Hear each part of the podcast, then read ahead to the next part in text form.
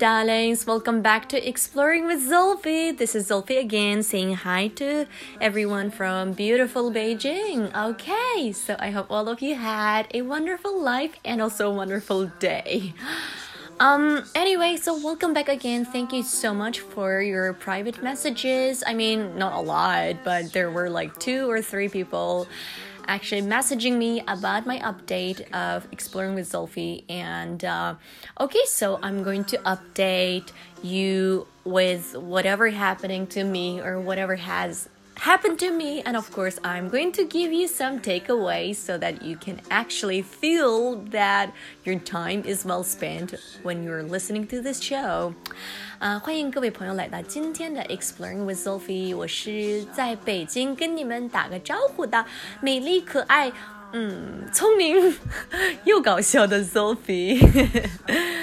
Um, with this beautiful song 啊，带着这个优美的音乐跟大家在北京打个招呼。然后呢，也是非常感谢有两位朋友啊，我不说名字了，在喜马拉雅上私信，也有一位朋友在微信里私信问我说：“Sophie 节目怎么不更新啦？”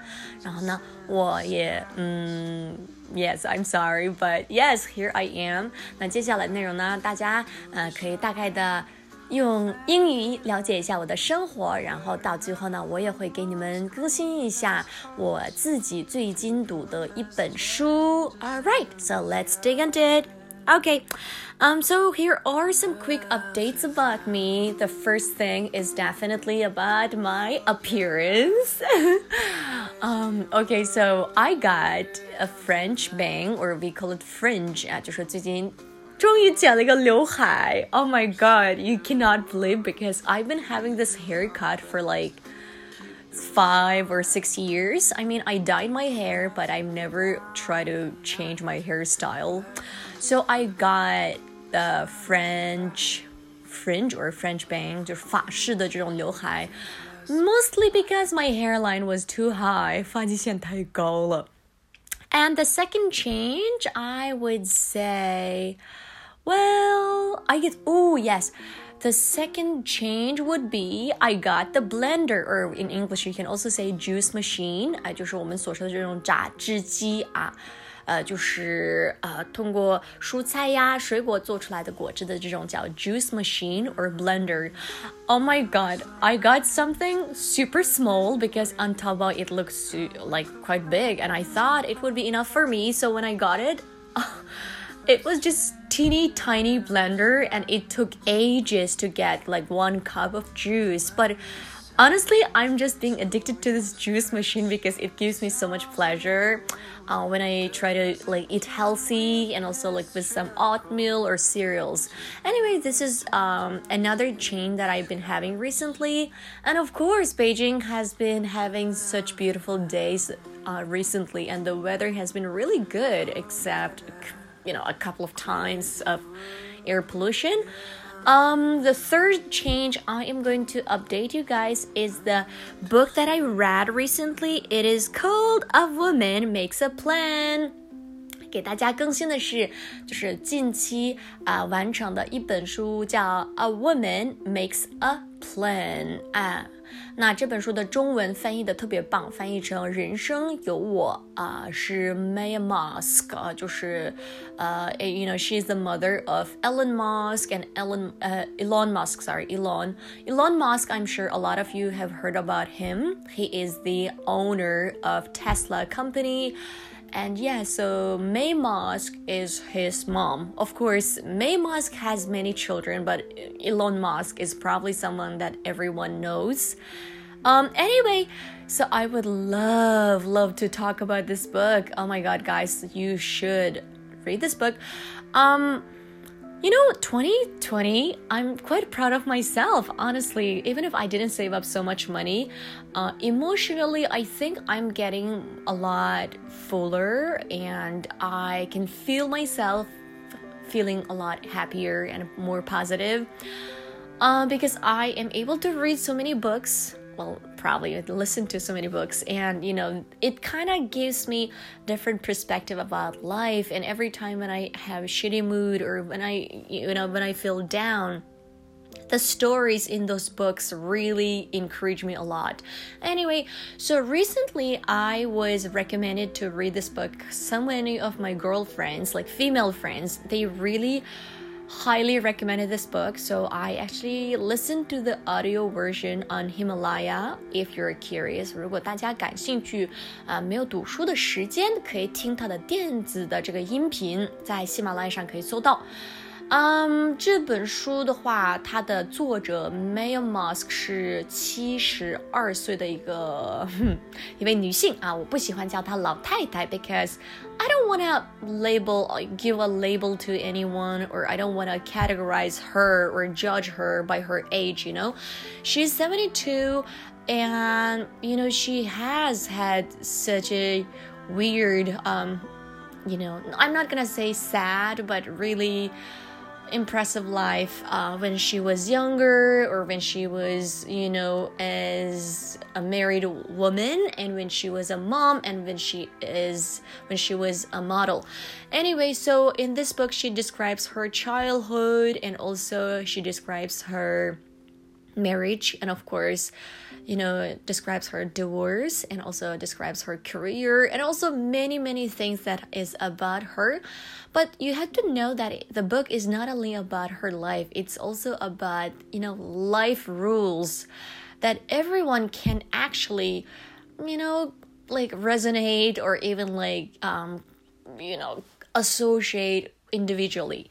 Uh, so there are something that I was quite impressed by her story. So I would like to share with you guys some part of the story that I would I really liked. The first one was, you know, when she was um, a graduate from college. It was like 1970s or something，一九七几年。大家想想，她在南非啊，那个时候的啊，不说南非了，就任何一个国家的经济不如现在，对不对 ？and a lot of you, I'm sure, are aware that at that time people didn't really have telegrams or, you know, they had actually telegrams, but they didn't have cell phones or like computers just today, just like today.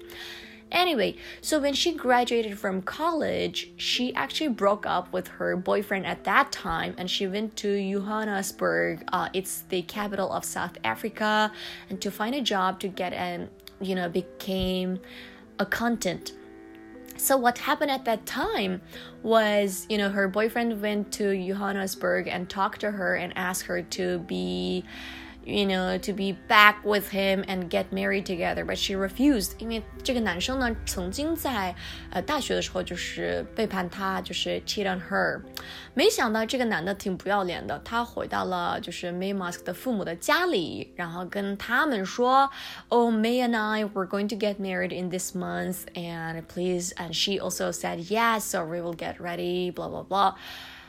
And weird enough, her parents actually thought it was true. So you know, like her parents suddenly called her after a few days saying that oh you should come back because we're you know getting everything ready so 就是他好不容易拿到的一份工作呢 May Musk 就是很奇怪他当时自己也说就是这是最后悔的一次一个决定就是他当时决定把当时的工作辞职回去因为对他来说当时的就是女性的一个角色或者女性的生活好像只有就是爱情或者家庭有了就可以了。他当时的就是想法就特别狭窄。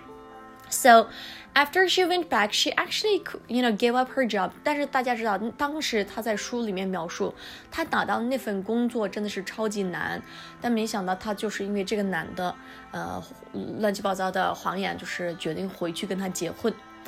Mm, sad enough, after she got married, she was abused, like physically and verbally, in so many ways eh, by her husband, even during her honeymoon. And even when she was giving birth to babies, um, like she was like verbally attacked by this guy.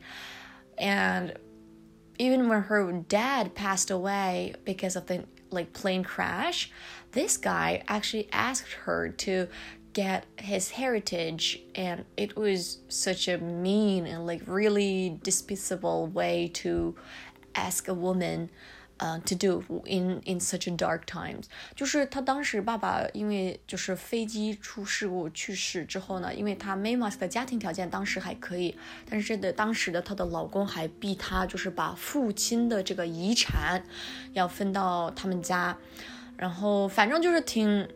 让人就是心痛，然后又是让你留下就给你留下很深刻的故事吧。At least to me, that was something that I was in, like you know. yeah, I listened to it over and over again this time. Anyway, um, the second part, I would say she describes her friendship with different people in different times and different stages. And something she, she describes uh, really impressed me. 她说， 呃，我就大概的跟大家分享啊。他说，呃，小孩儿，你的孩子总会有一天离开你，你的爱人可能会背叛你，或者跟你分手，或者离婚。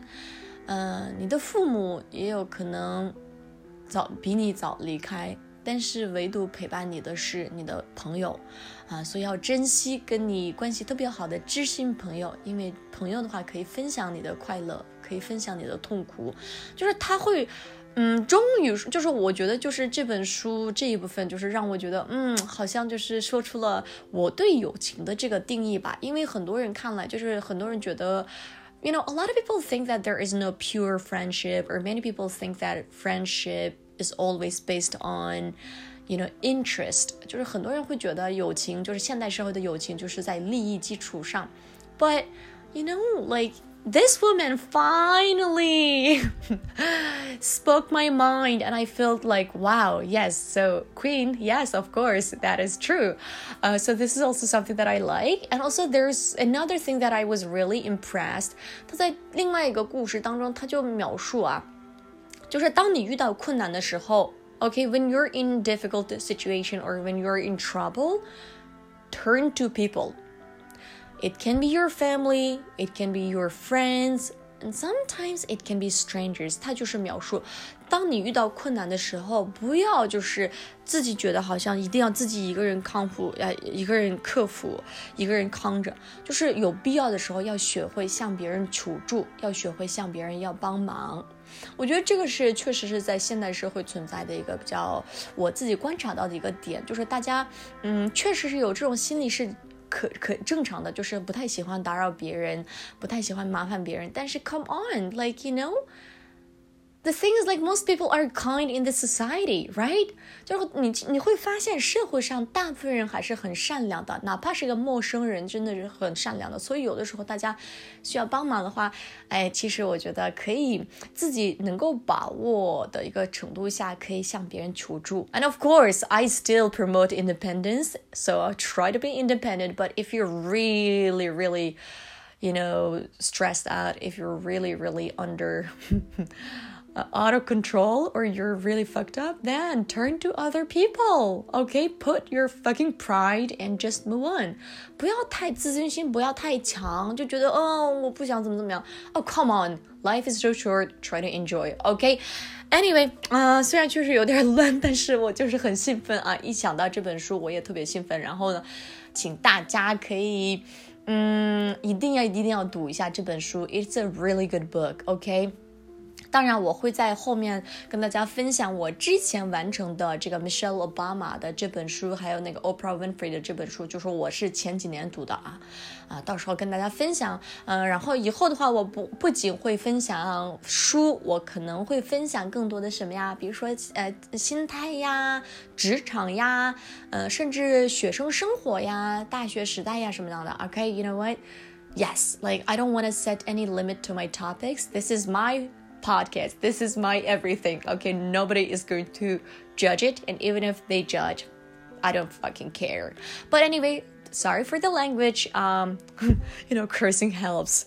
Anyway, so at the end, I would like to, uh, you know, end this show with a beautiful song called uh, "Strangers in Disc." Disguise。OK，好，这首歌呢是我最近特别喜欢的一个歌手唱的，就是意大利籍的一个歌手，叫 Anthony Lazaro. All right, he has a lot of beautiful songs, and if you like it, please keep listening. I'm Sophie. I am saying hi from Beijing, and see you guys next time. Bye bye, everybody. skies. When the sun is going to stretch his arms on the road, turn he can with his shrill call into perfect strangers in disguise. But until then, forget that crazy world.